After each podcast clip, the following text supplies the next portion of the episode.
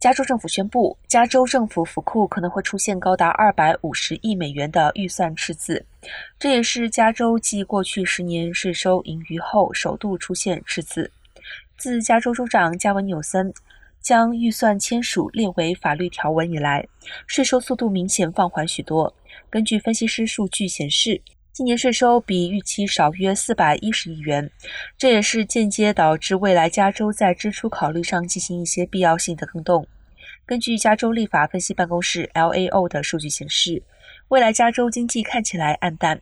通货膨胀让所有的物价变得非常昂贵。目前，美联储试图通过提高关键利率来抑制通货膨胀，借由高利率让借钱变得非常昂贵，迫使人们减少支出。